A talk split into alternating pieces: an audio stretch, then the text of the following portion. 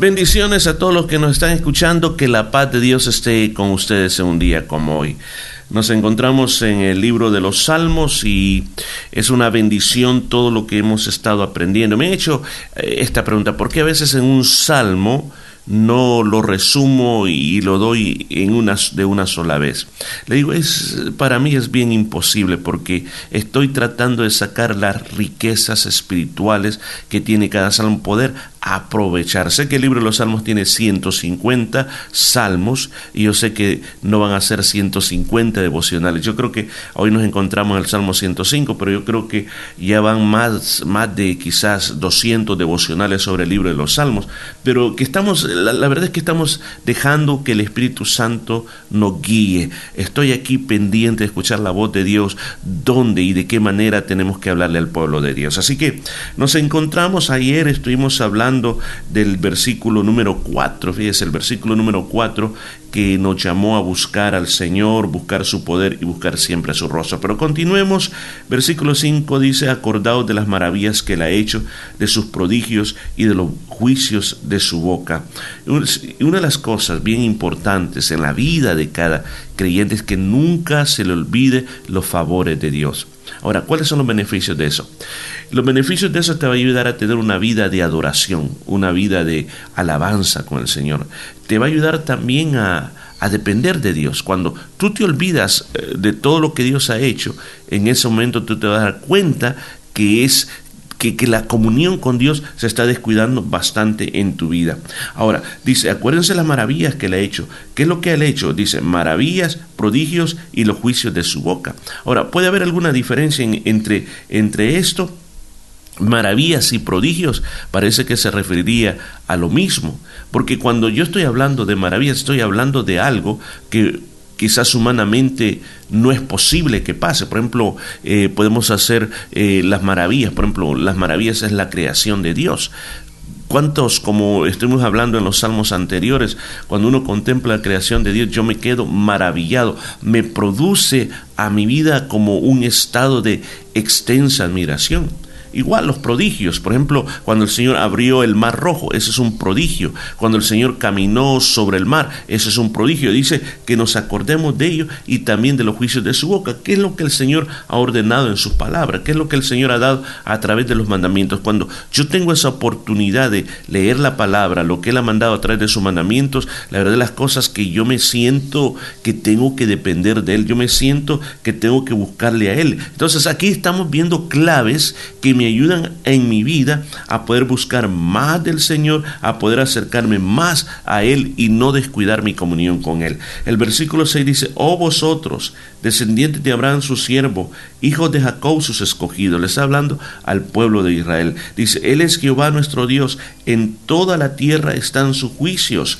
Les dice al pueblo de Él, al pueblo de Dios, les dice que se acuerden y luego también les dice que también los escogidos de, del Señor de que no nos olvidemos que Jehová es nuestro Dios, que Yahweh o Jehová es nuestro Dios eterno, que pongamos toda la confianza y los juicios, lo que Él determina. Cuando aquí dice juicio, no solo se está hablando de castigos, sino que está hablando de los mandatos, los mandamientos, la forma como Dios ha hecho las cosas, la forma como Dios ha decidido hacerlas. Dice que nosotros que en esta tierra siempre tendremos su juicio. Ahora, le habla al, al, pueblo de Israel ahora, le dice, se acordó para siempre de su pacto.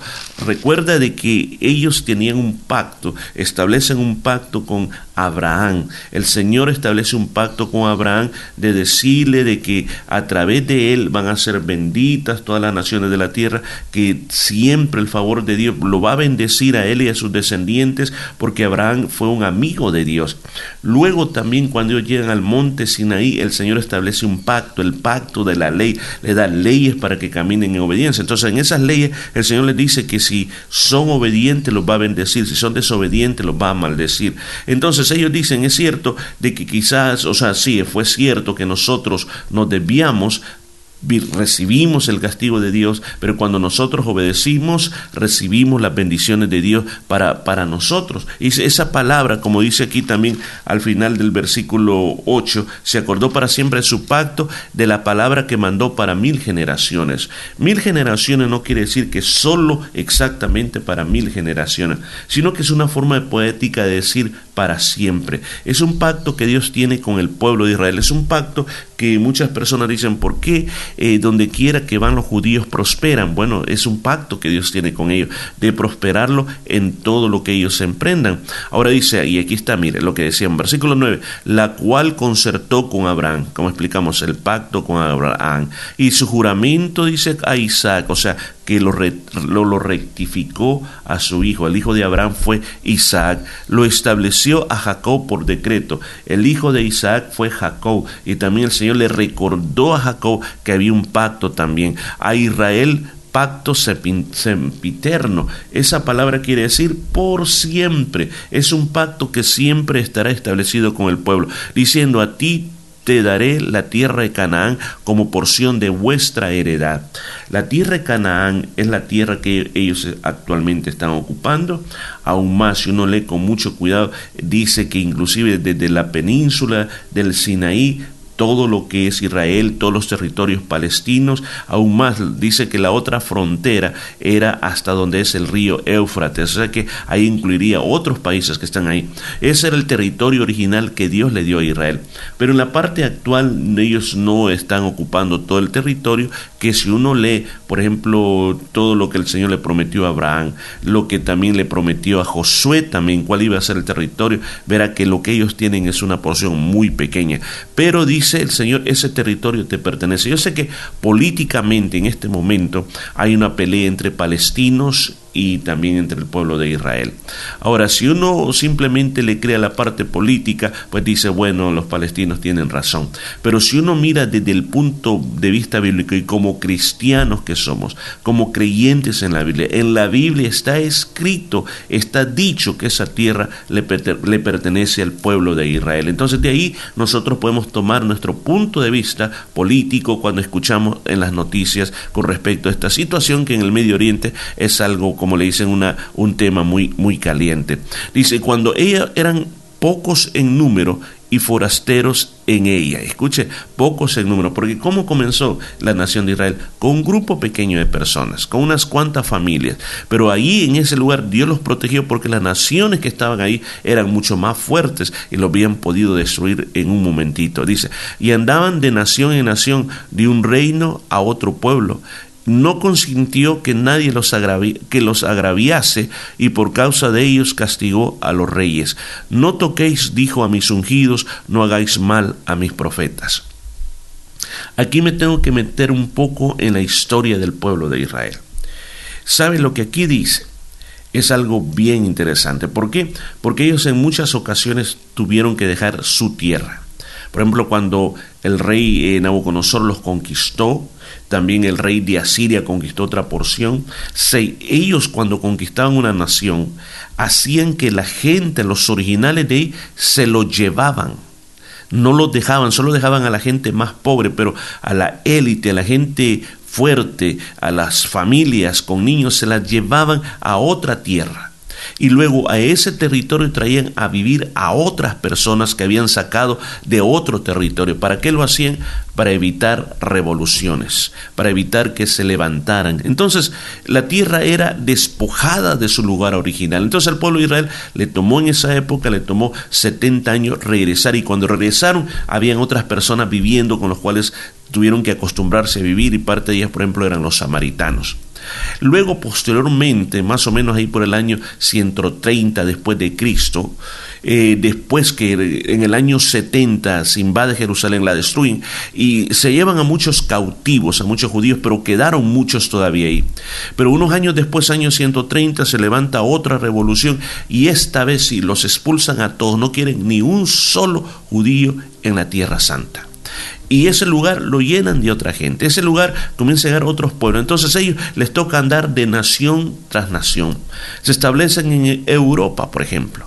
Y cuando se establece en Europa pasa la Primera Guerra Mundial, después en la Segunda Guerra Mundial comienza el famoso genocidio que vino contra, contra todos ellos. Tuvieron que, que muchos de ellos salir huyendo, no fueron a parar a Estados Unidos, etcétera, etcétera.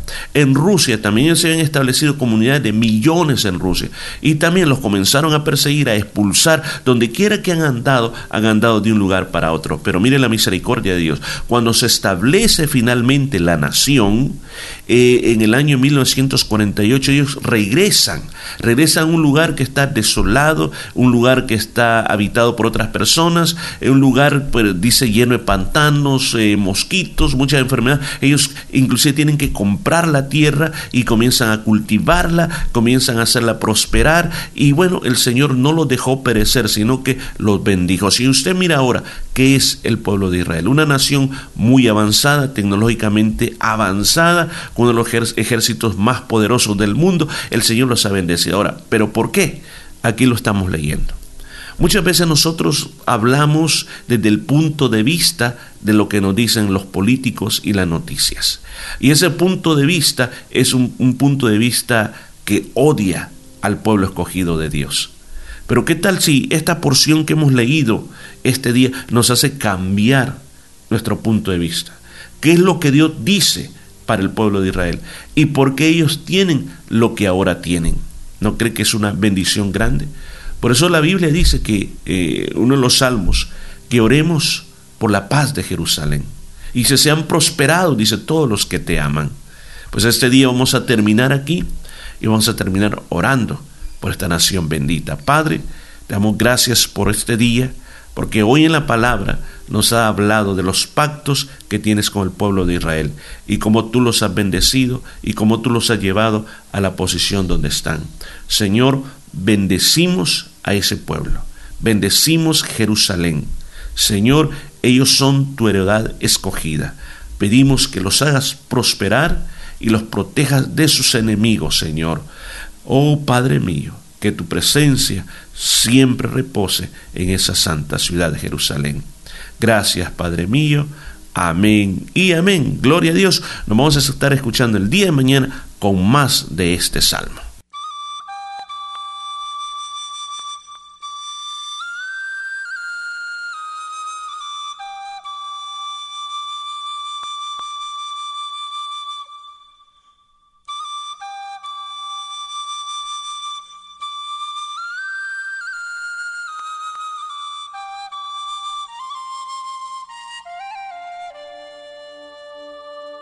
家族。